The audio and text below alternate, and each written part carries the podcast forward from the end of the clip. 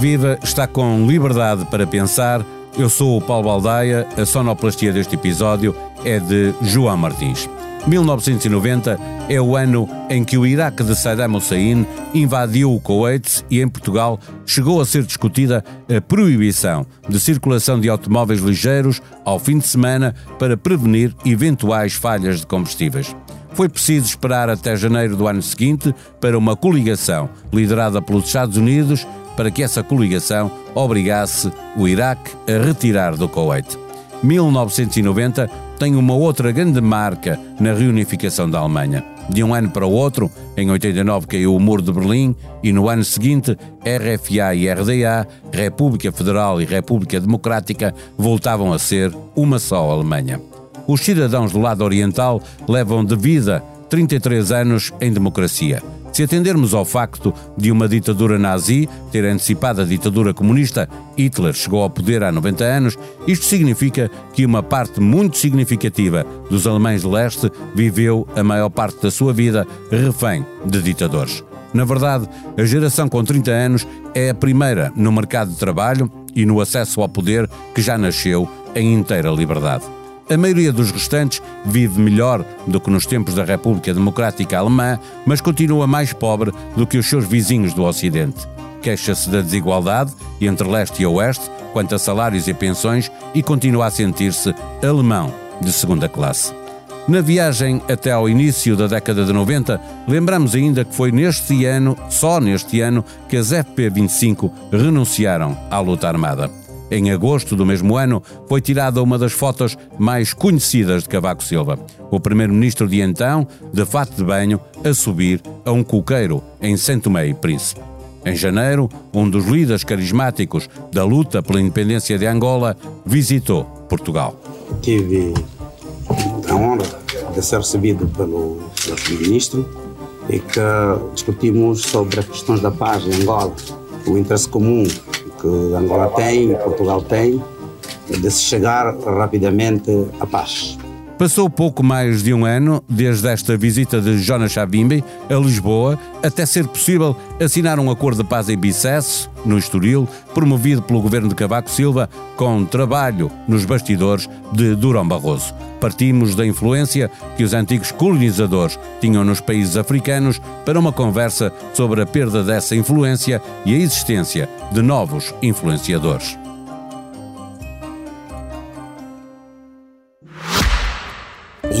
Para pensar. Conta com o patrocínio da Hyundai. A nossa inspiração é abraçar a mudança. Porque o que move a Hyundai hoje é garantir um mundo melhor às gerações de amanhã. Este é só o início de uma viagem que já está a inspirar o mundo. Hyundai. Mudamos o futuro.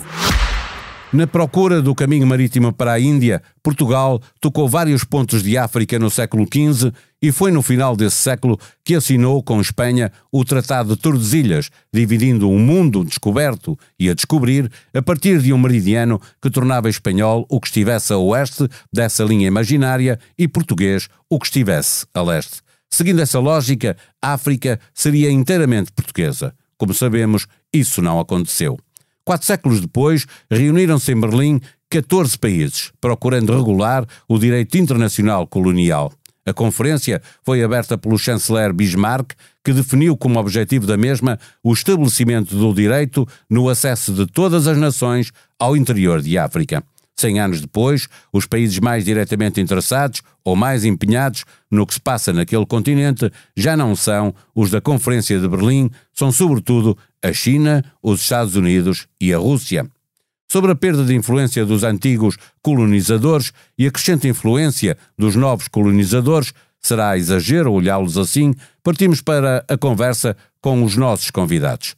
Pedro Cordeiro, editor de Internacional do Jornal Expresso, e Fernando Jorge Cardoso, investigador e professor na Universidade Autónoma. Viva, obrigado aos dois pela vossa eh, participação neste episódio do podcast Liberdade para Pensar. Eh, professor Fernando Jorge Cardoso, o que fez com que a verdadeira colonização de África acontecesse apenas no século XIX? uh, o interesse uh, da Alemanha em recuperar terreno relativamente às outras potências europeias da altura. Incluindo Portugal, que nós não poderemos considerar bem uma potência, mas de qualquer maneira, historicamente já estava em África há algum tempo. É o chanceler Bismarck que, em combinação com o então rei Leopoldo da Bélgica, combina uh, um, cerca de oito anos antes, numa conferência que acontece em Bruxelas, uma conferência geográfica, a realização de uma outra conferência em Berlim, mais política, vamos dizer assim. E, e, na verdade, Bismarck consegue, naquela altura, Bismarck era a segunda potência da Europa, depois da, do, Reino, do, Reino, Unido, da, da Grã-Bretanha, e Bismarck consegue os seus objetivos na medida em que, se nós olharmos para a dimensão dos territórios partilhados entre as três principais potências europeias da altura, a Alemanha fica em terceiro lugar, logo após a França e o Reino Unido. De qualquer maneira, nessa altura, quando acontece a Conferência de Berlim, eh, eh, mesmo os países como Portugal, que tinham eh, já estabelecido colónias em África, verdadeiramente não olhavam para elas como olharam, por exemplo, ao Brasil, não é? Ou como outras potências olharam para as Américas. A razão, Portugal começa por olhar para a África à procura do ouro do Ghana. Portanto, na chamada uh, Costa do Ouro, na altura, de onde tinha saído no século XIII, isso era conhecido uma grande caravana de 2 mil camelos com ouro para o Egito, de um, de um chefe local chamado Mansa Moussa, e que isso foi, foi um episódio conhecidíssimo na Europa.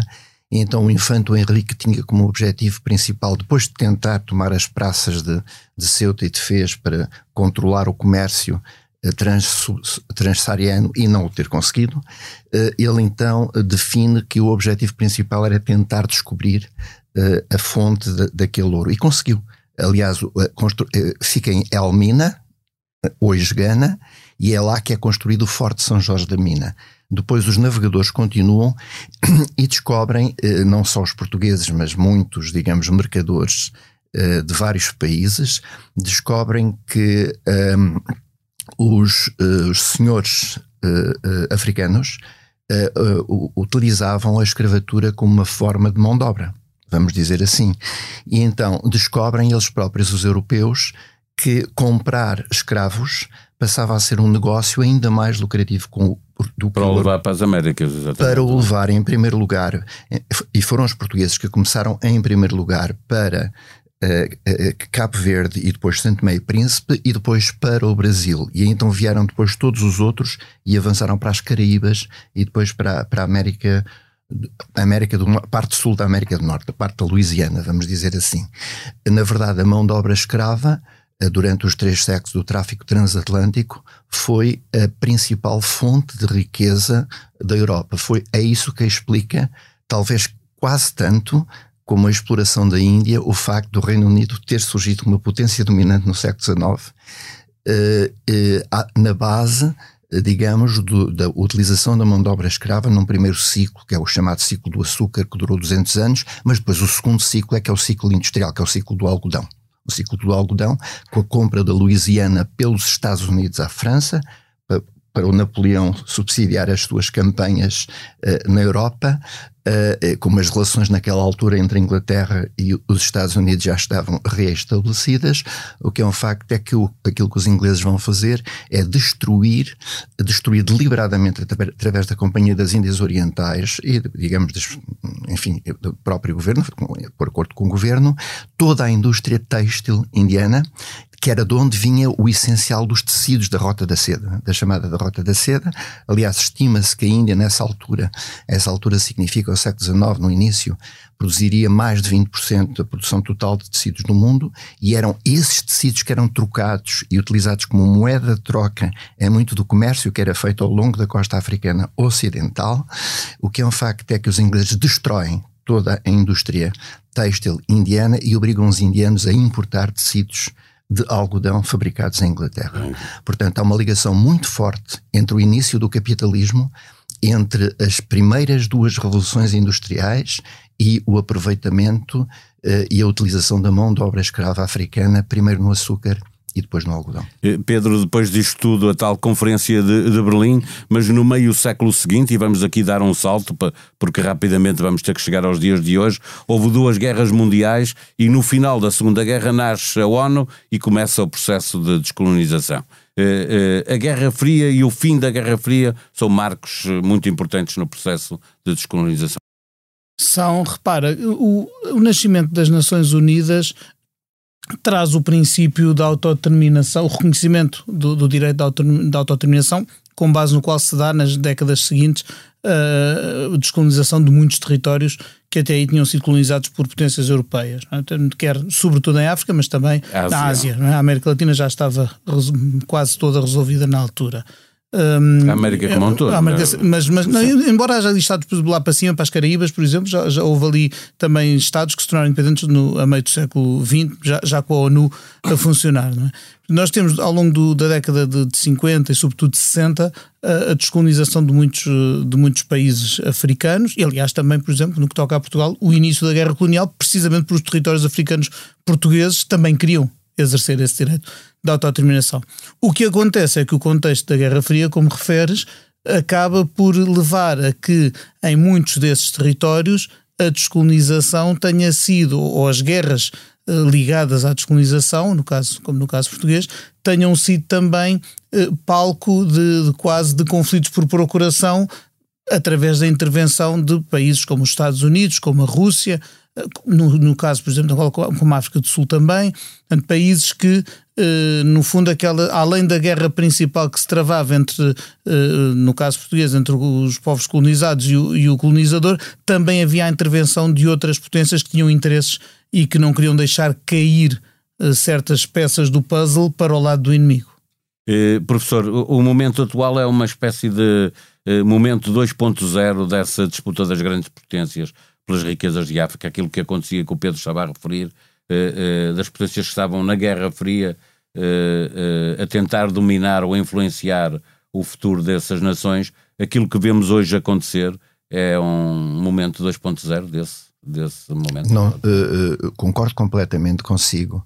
Uh, a designação que lhe dá 2.0 é interessante, imagino, mas não importa. De facto, é um momento é um momento que nós poderemos considerar um momento fraturante. E esse momento fraturante inicia-se com uh, o século XXI e com a entrada da China para a Organização Mundial do Comércio e com a prévia deslocalização e post, uh, posterior deslocalização da grande maioria das multinacionais norte-americanas e europeias e japonesas e sul-coreanas, digamos, dos países ricos e industrializados para a China, uh, e que tornou a China, na primeira década do século XXI, no maior exportador mundial de mercadorias e tornou a China no maior comprador mundial de matérias-primas. Como a generalidade dos países africanos, por razões variadíssimas, a principal das quais, do meu ponto de vista, é a fragilidade dos respectivos Estados enquanto capazes de controlar e, faz, e, utilizar as suas riquezas para o desenvolvimento.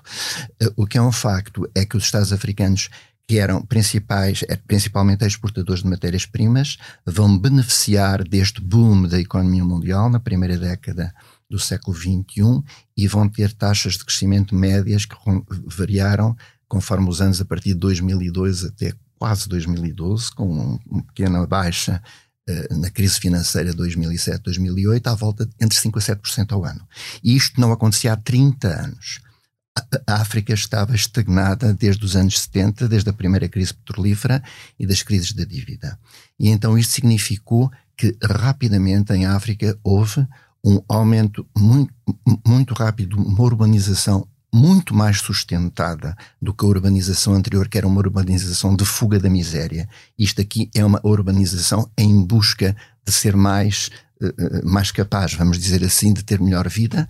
Por um lado, a formação de uma classe média em África, em vários países da África, e em alguns países africanos, particularmente e interessantemente, países que tinham sido antigas colónias inglesas, há processos, eh, começam a iniciar-se alguns processos de industrialização.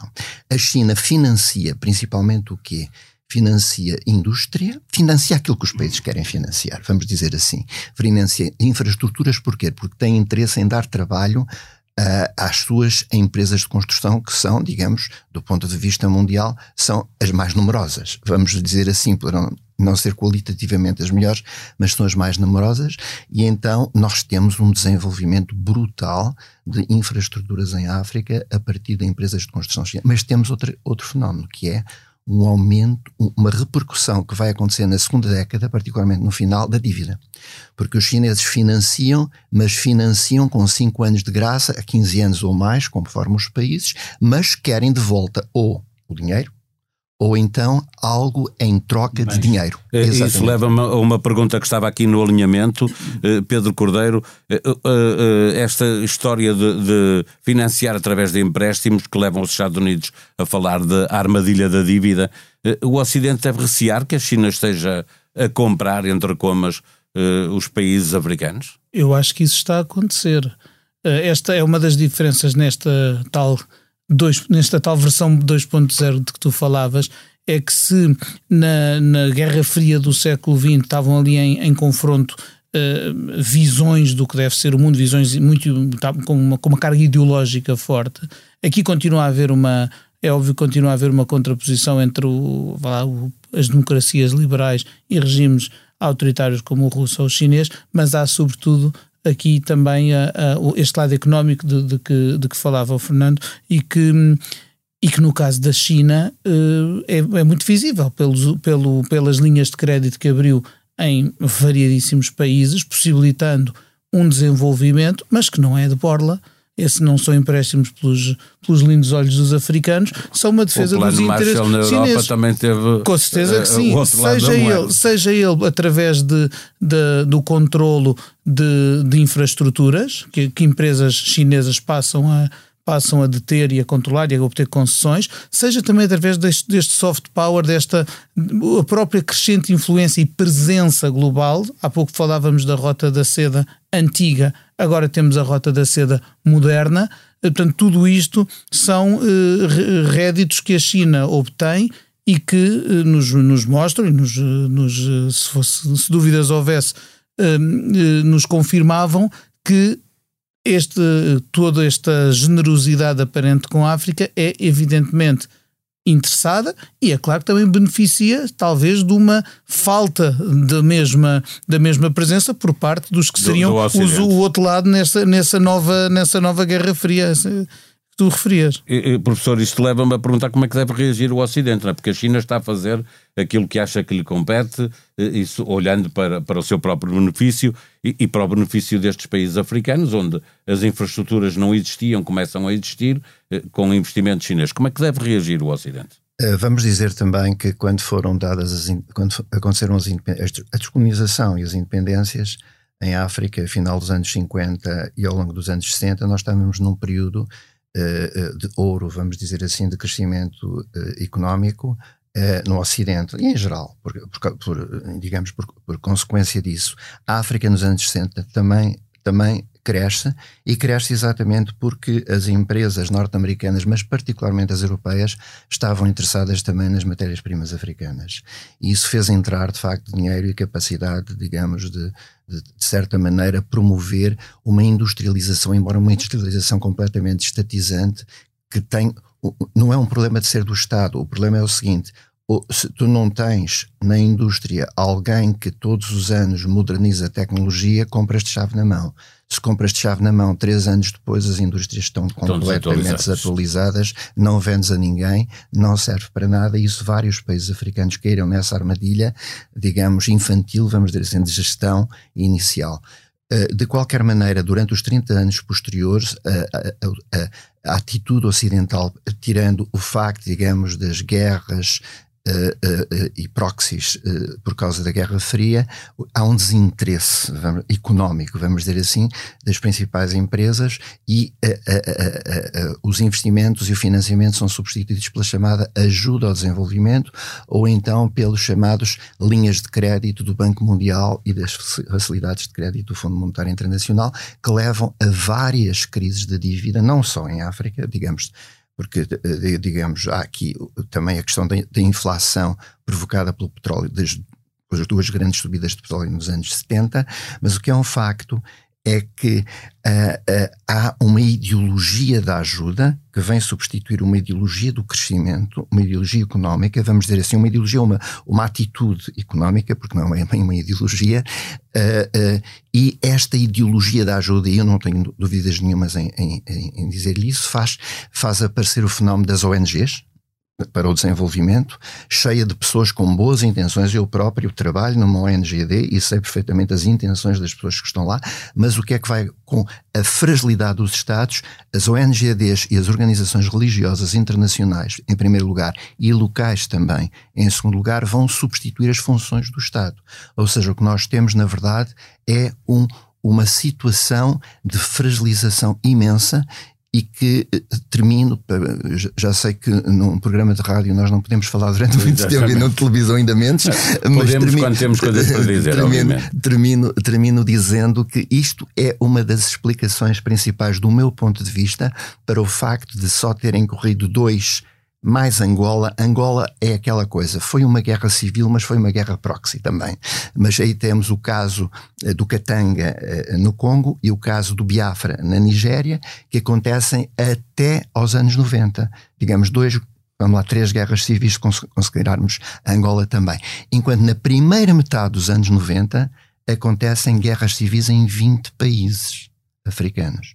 Isto só se pode explicar por um colapso e por uma fragilidade imensa e pela uma luta pelo poder e, e, muito interessante entre facções africanas aí já não foi a questão da Guerra Fria a explicar foi o vazio de poder que explicou e, digamos, a, a, a, ajuda ainda assume uma importância maior do ponto de vista da ajuda humanitária. Então tem toda a razão. O Ocidente, eu não vou dizer que se distraiu, eu vou dizer é que o Ocidente perdeu o interesse económico na exploração de África e volta a ganhá-lo no século XXI. Mas aí os chineses estão lá em força. Já, já lá vamos estão também lá à Rússia, que também tem ali um papel, embora menor, obviamente. Eh, eh, Pedro, o que é que tem o continente africano de importante, para além das muito faladas matérias-primas, eh, para ser tão cortejada pelas grandes potências outra vez? As matérias-primas são com certeza claro. um dos uh, mais importantes aspectos, mas tem também uma população jovem, uh, crescente, não é? Se nós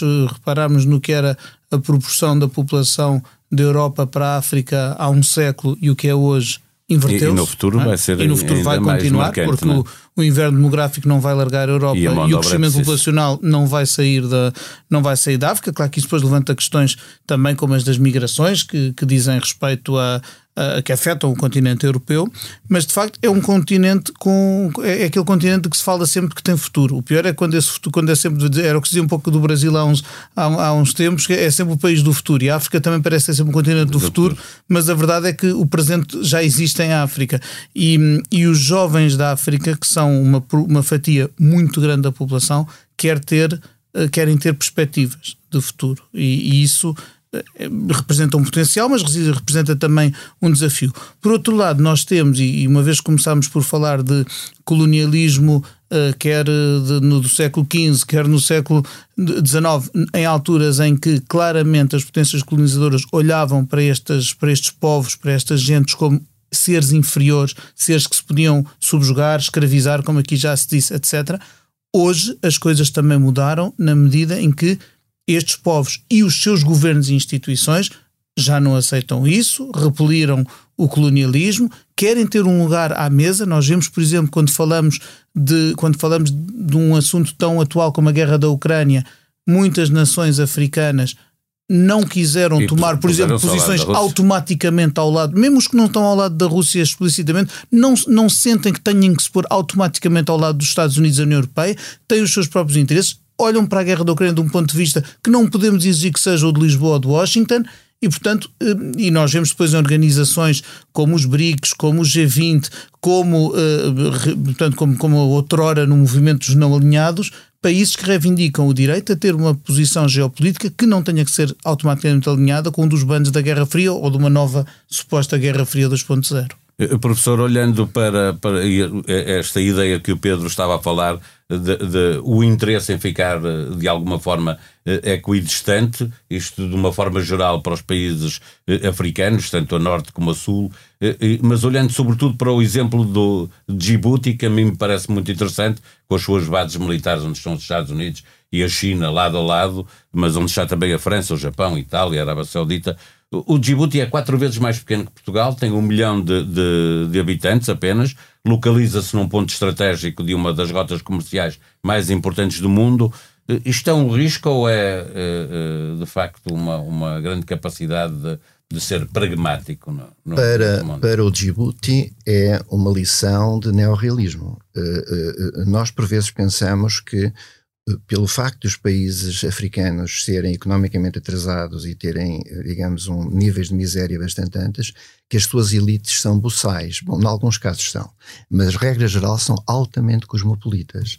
Então, o que nós temos neste momento, do meu ponto de vista, é um exercício de neorrealismo por parte das lideranças africanas, no sentido que o Pedro estava a dizer. Nós temos os nossos próprios interesses e vamos adotar as nossas posições em função dos nossos próprios interesses. A China dá-nos coisas, nós tratamos bem a China. A Rússia dá-nos coisas, nós tratamos bem a Rússia. Vocês, Ocidente, dão-nos coisas boas e coisas más, nós tratamos mal as coisas más e tratamos bem as coisas boas. E eu penso que este exercício de neorrealismo foi compreendido, de certa maneira, depois de uma fase inicial de, de uma tentativa, digamos, de pressão, acabou por ser compreendido pelos Estados Unidos da América e pelos países europeus que deixaram de fazer pressão sobre os países africanos para votarem a favor ou contra esta resolução ou aquela. Uh, terceiro, queria acrescentar aquilo que o Pedro disse, que é exatamente este aspecto que é o número. São 54 países. 54 países, num momento em que a arquitetura do sistema internacional tem profunda mutação e em que a multipolaridade parece um facto que está à frente dos nossos olhos, quer a gente goste dela, quer não goste, a nossa grande interrogação é o que é que vai acontecer com o multilateralismo no meio das Sim, multipolaridades. Que, é que a hegemonia dos Estados Unidos está a porta em causa exato, muito pela Rússia exato, e pela China. Exato, é? Exato. Muitas vezes com falácias, algumas vezes com verdades. Mas o que é um facto é que este número é importante e a questão demográfica, também estou de acordo com o Pedro que é importante, mas a questão demográfica explica, uh, parcialmente pelo menos, uh, a grande adesão a alguns golpes de Estado que ultimamente aconteceram em África, quando nós pensamos que, por exemplo, no Níger, 40% da população desempregada é jovem. E isso significa que são os jovens a querer a sua parte de, de poder e a lutar por ele? Ou se, sentem-se injustiçados? Sentem-se injustiçados e sentem-se com a esperança que os militares se calhar vão reverter esta situação. Digo algo eu, uma novo, esperança é? vã. Exatamente. Algo de novo seja algo melhor novo do que melhor. o horror é que, está. que está. Porque na verdade não houve mudanças de regime, houve mudanças de poder dentro do palácio. Aliás, o general que tomou conta do poder no Níger faz parte, digamos, da família uh, do, do, presidente nigerino uh, e era o chefe da guarda presidencial o, desse mesmo tempo. E o Gabão e, é parecido. E também, o Gabão é a mesma também é um coisa. primo do, do, se nós, do se nós vamos ver, isto não são mudanças de regime, isto são golpes de Estado palacianos apoiados pela população, com exceção de dois países, Sudão e o Chad, que são coisas, são situações diferentes. Mas, mas muitas vezes também contra uh, uh, os interesses das antigas, uh, com todos os colonizadores. É? Todos é? os ressentimentos a virem, a virem ao de cima, e digo eu, eu, com alguma razão, por causa da arrogância da França, das medidas neocoloniais que a França uh, uh, pôs em prática logo após a concessão das independências e que nunca retirou por mais discursos retóricos que fossem feitos desde o François de, Mitterrand até hoje. Antes de, de, passarmos à Rússia, eu queria lhe perguntar, professor, porque estava a falar sobre a importância do número de países que existem no continente africano eles conseguem ou, ou, estão mais perto de conseguir funcionar como um bloco, porque isso é importante, por exemplo, na Assembleia Geral da ONU, é? Uh, quando querem mostrar uma força como continente. Eu acho que serão capazes de funcionar como bloco em relação a certos dossiês funcionarem como bloco, dizer assim, há um bloco de países africanos, isso não existe, isso é uma pura ficção. Os países do norte da África são mediterrâneos, quer dizer, eles, os interesses deles são completamente diferentes dos interesses da e, África e muitas do vezes Sul, são grandes ou da Namíbia. É? Uh, todos aqueles países do nordeste africano, perto da Península Arábica, estão preocupadíssimos é com o que se passa com o Irão, com a Arábia Saudita, com o Iémen, etc. uh, do que estão preocupados com aquilo que se passa com a fome, digamos, na, na República Democrática do Congo em qualquer outro desses países. Portanto, relativamente a dossiês e a casos em concretos, haverá uniões. Relativamente a, a um fenómeno geral em que há um bloco africano, esse bloco africano não existe. Eh, desta semana vem a informação de que Putin se dispõe a oferecer cereais a alguns dos países mais pobres eh, de África, obviamente aqueles que, com quem tem uma maior proximidade. Eh, a Rússia também está empenhada em cativar simpatias em África, mas a questão russa está muito centrada nas questões de, de segurança, apoio a golpes de Estado ou ditadores.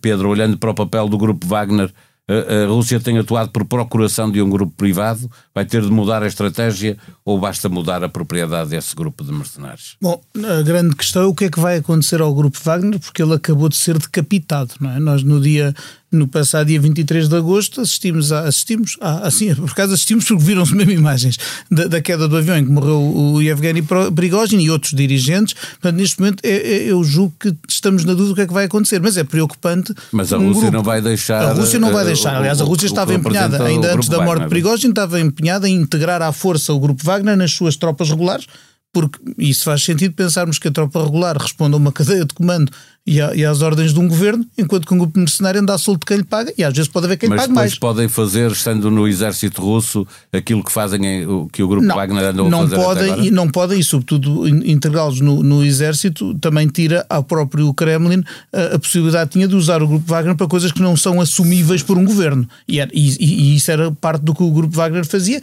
quer em África, quer na Ucrânia, quer onde quer que ande. E nós nem sabemos onde é que os milhares de combatentes do, do grupo Wagner andam todos porque o controle perde-se de alguma forma.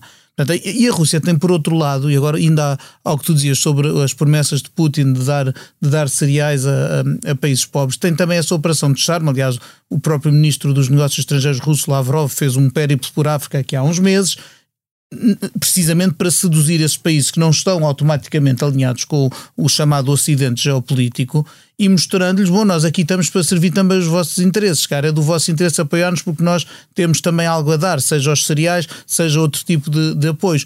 Esse lado também é importante para uma Rússia que está cada vez mais isolada noutros âmbitos que quer mostrar que não está tão isolada quanto isso, a parecer, não, nós não estamos isolados, estamos a ajudar o Egito ou, a, ou o Gabão ou, ou outro país, outro, outro país africano que precisa, enquanto que o Ocidente só está preocupado com os países ricos e dizem-se democratas, mas andam aqui a oprimir-nos como Essa fizeram durante séculos. A narrativa é sempre um pouco esta.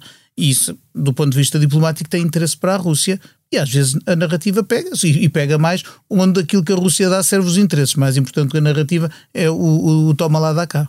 Eh, professor, nós já vimos uh, aquilo que parece evidente, de que há por parte da China e, e também da Rússia, embora em menor grau, uma capacidade de seduzir alguns destes países africanos. Eu pergunto onde é que ficou a influência de, de, de, potências coloniais como a França, já tivemos a falar dela, mas também como Portugal. Houve há pouco uma reunião da CPLP. o que é que nós conseguimos retirar de influência eh, geopolítica, na, na, uh, tendo em conta que Angola, Moçambique, Cabo Verde, Santo Tomé, Guiné são países com um peso bastante grande. Vou-lhe começar pelo fim e ir direto ao assunto. Portugal tem uma boa imagem na generalidade dos países africanos pelo facto de não ter capacidade para ser um país neocolonial.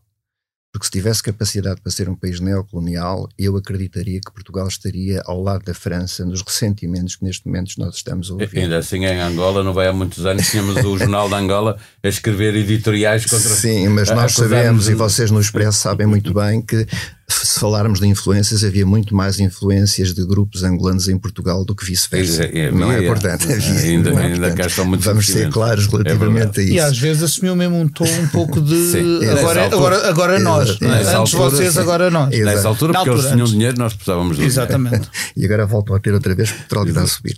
Mas de qualquer maneira, isto relativamente a Portugal. Relativamente às outras potências ocidentais, a França está claramente em declínio. A França, digamos, eu acho que a França recebeu é caso golpe, mais evidente um golpe de morte, um golpe de morte. Eu acho que a França, a França não vai recuperar disto, vai ter que modificar completamente a forma como tem olhado para as suas relações com as suas antigas colónias francesas, para a chamada France-Afrique, vamos dizer assim. E interessantemente, uh, o Reino Unido funciona um bocado como se não existisse no meio de tudo isto. E porquê? Tem, isto há uma razão, sabe? Uh, o porquê é que o, o, modelo de colonização britânica foi radicalmente diferente do modelo de colonização francesa.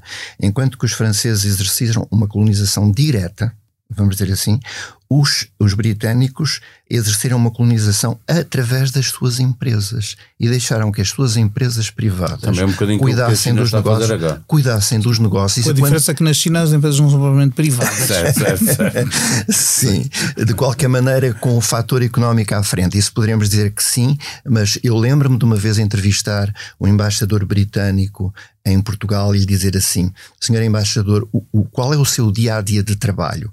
E ele olhou para mim e disse-me assim: fácil, tenho aqui uma folha de papel à minha frente com as empresas britânicas em Portugal que estão com problemas, eu agarro no telefone e procuro, juntamente dos ministérios respectivos, resolver os problemas das empresas. É isto que eu faço. Eh, caminho do fim da nossa conversa, olhar para os dados de hoje e tentar perceber eh, que futuro pode ter eh, o continente. Pedro, a União Europeia ainda é o principal parceiro económico de África. As relações de África com os Estados Unidos estão em declínio, representam 6,5% das trocas comerciais, enquanto que com a China 17,7% estão claramente em crescendo. A questão é a de saber se o continente africano será algum dia, futuro próximo, obviamente, capaz de se libertar da indústria extrativista e passar a, ser um, uma, a ter uma indústria transformadora com mais valias significativas, que faça o, o continente num futuro jogar próximo, um jogo igual. Num futuro próximo tenho as maiores dúvidas. Nós olhamos uh, e para as coisas que temos dito aqui hoje e, que, e, e, e informações importantes que, que, o Fernando deu e, que, e observações, falta de, de, de, de infraestruturas, mesmo de às vezes de, de, infraestruturas de Estado, é? de, de, de, do, daquilo que nós uh, consideramos que são as funções do Estado moderno, a quantidade de, de, países africanos onde isso não é verificado nem cumprido e onde nem sequer a, aqueles pilares do Max Weber do território, população e aparelho de poder se aplicam todos, porque há vastas, vastas tensões de território que não estão controladas, nem estão, onde a governança não existe, onde, onde o Estado não está presente. Portanto, há, há, muita, muita coisa em África. O, o potencial está lá, mas eu não creio que a curto prazo se vá passar, e até os, os, desenvolvimentos políticos de que também aqui referimos não, não apontam nesse, nesse sentido. Agora, os, os números que tu acabaste de dizer são números que não surpreendem e que eu também tenho dúvidas que se venham a inverter em, em tempos próximos. Portanto, não se vê, eu não vejo da parte da União eh, Europeia uma aposta clara em ter uma, uma política, uma estratégia para a África da União Europeia. Não vejo isso em lado nenhum. Não sei se é, nem, nem sequer sei se seria viável na cacofonia habitual da União Europeia. Eh, não vejo os Estados Unidos, tirando, tirando no aspecto da segurança, muito virados para aí. Os Estados Unidos são os mais virados para a ajuda aos países africanos.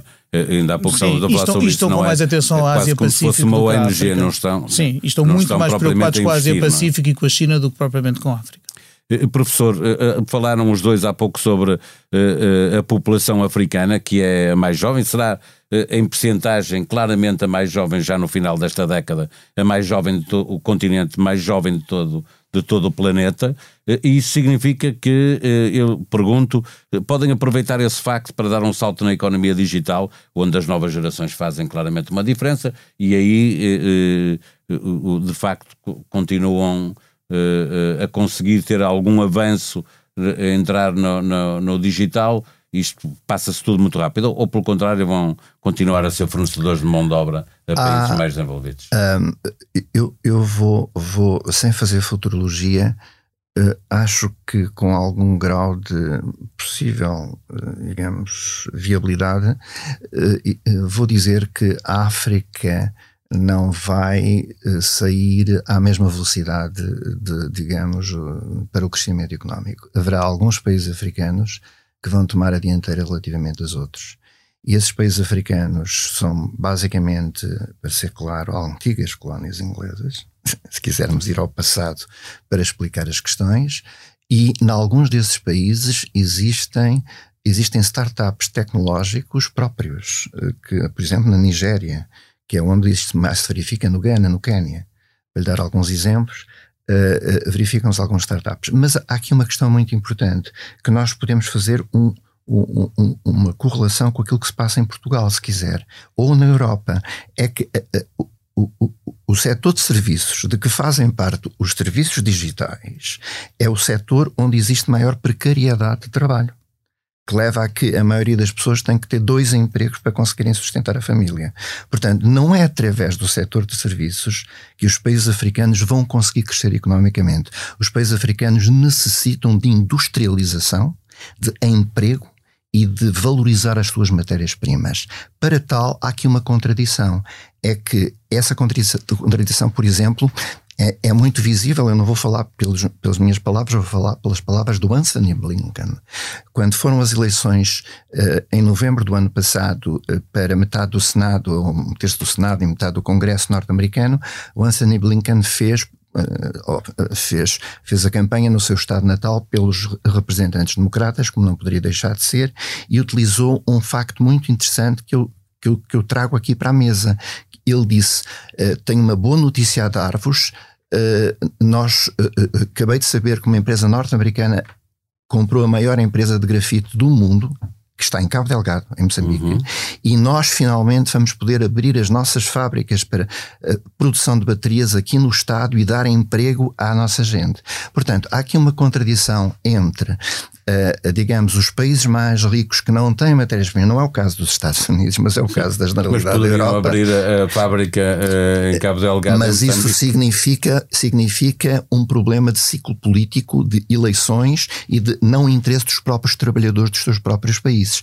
Portanto, nós estamos a ver aqui que há um processo negocial fundamental e aqui sim pode haver uma tomada de posição, não vou dizer coletiva, mas coordenada entre as elites africanas, deixarem de olhar menos para o seu umbigo e para os seus bolsos, vamos dizer assim, como nós vimos agora nas imagens no Gabão, absolutamente pornográficas, não é? Daquela quantidade enorme de dinheiro uh, estacionada em casa de um familiar do, do Sr. Bongo, uh, e, e pensar efetivamente que o emprego implica a negociação, eu vou dizer com as empresas as empresas multinacionais, elas próprias, venham, vamos eh, programar uma formação rápida, porque a maior parte da formação nas empresas digitais é feita on the job não é feita nos bancos da universidade, exceto para Sim. tecnologias de ponta, etc., desse género. Mas do ponto de vista da aprendizagem, digamos, tudo isso é feito on the job, mesmo da rapidez da aprendizagem. Portanto, eu penso que sem industrialização, sem desenvolvimento das infraestruturas e sem educação virada exatamente para esta industrialização e crescimento, não haverá crescimento económico, digo eu, em alguns países africanos em primeiro lugar. Eh, então, eh, isto significa, para terminar, que eh, o principal papel está nas mãos das lideranças africanas. Não está no Ocidente, não está nos BRICS, não está nos Estados Unidos da América, não está na Rússia, não, não está na China está no, no, facto de haver capacidade de negociar do lado de lá, dizer nós temos riquezas que vocês querem, mas queremos discutir convosco que uma parte destas riquezas fica cá, fica cá para criar emprego. Como é que nós vamos fazer isso? Dou-lhe o exemplo do gás natural, independentemente de, daqueles episódios de guerra em Cabo Delgado, a razão pela qual a Total Energies parou as suas operações. Não teve nada a ver com a guerra, porque a Total Energies tem a experiência suficiente da sua própria história para contratar serviços de mercenários para uh, defender completamente o seu perímetro. A mesma coisa a ExxonMobil não avançou com uma exploração ainda maior de gás em Cabo Delgado. Não tem nada a ver com a guerra, tem a ver com o facto da ExxonMobil, no final da década passada, estar a fechar 70 empresas em todo o mundo. Portanto, era um problema de decisão económica das próprias empresas. Neste momento em que quanto, quanto mais nós falamos dos das alterações climáticas e dos perigos climáticos, mais vemos aparecer nos jornais, nas televisões e nas rádios anúncios de novas jazigas de petróleo descobertas, novas jazigas, de gás descobertos, novos investimentos, novos investimentos, etc., em hidrocarbonetos. Nós chamamos de combustíveis fósseis, mas eles são HC, são hidrogênio mais carbono, são hidrocarbonetos, são de facto a base industrial de tudo o resto que vem daí para a frente. São a base dos plásticos, são a base do, do ferro, não são, mas são a base da amónia e da ureia. Aliás, eu, eu, eu, eu, volto para trás só para dizer que a Rússia tem quatro produtos que interessam ao mundo, e não é só a África. Primeiro, aos títulos interessa a exportação de armamento para guardas pretorianas e outras coisas. É o maior exportador de armas para a África, a Rússia. Mas tem fertilizantes. A, Rússia é o maior produtor mundial de fertilizantes que é, são absolutamente necessários e que explicam o facto de, desde que começou a Revolução Verde, nos anos 60 da década passada, em que havia pouco mais de 3 mil milhões de pessoas no planeta Terra, nós neste momento conseguimos alimentar quase 8 mil milhões de pessoas. Sem Revolução Verde, sem fertilizante, portanto, sem amónia, ou seja, sem gás natural, veja hidrocarbonetos. A importância há... que a Rússia tem dado aos fertilizantes, não só aos cereais, nas negociações, por exemplo, sobre o acordo de exploração Exatamente. Tem, tem, tem, qualquer disputa tem armas, uma, para uma razão específica, mas depois tem fertilizantes, tem cereais, particularmente o trigo, e tem também eh, hidrocarbonetos, particularmente o petróleo. E estes quatro, mas não conseguem oferecer a industrialização. Os únicos que conseguem oferecer a industrialização são as empresas ocidentais e a China. Uma conversa que daria pano para mangas, obviamente, eh, tanto que já aconteceu, tanto que está para acontecer. Eh, professor Fernando Jorge Cardoso, Pedro Cordeiro, uma vez mais, obrigado aos dois pela liberdade com que estiveram nesta conversa. Sobre Foi um gosto. Prazer. Muito obrigado. Nesta viagem pelos 50 anos de vida do Expresso, regressamos no próximo episódio a 2006 ano de regresso de Cavaco Silva à política ativa, na companhia de Mário Soares, que também quis disputar as presidenciais. No Expresso chegava ao fim uma era, 22 anos depois de lá chegar, o arquiteto José António Saraiva deixava de ser o diretor do jornal. Henrique Monteiro, atual colunista do Expresso, sucedeu-lhe na direção. Ao volante, com liberdade para pensar, estará de novo Cristina Figueiredo. Tenham um bom fim de semana um bom dia. A cada semana cá estará um novo episódio do podcast Liberdade para Pensar.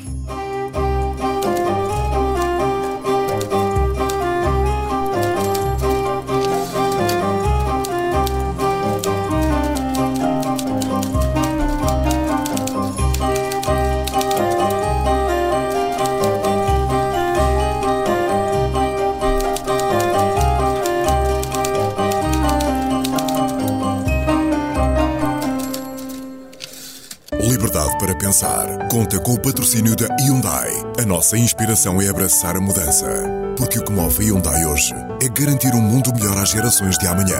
Este é só o início de uma viagem que já está a inspirar o mundo. Hyundai. Mudamos o futuro.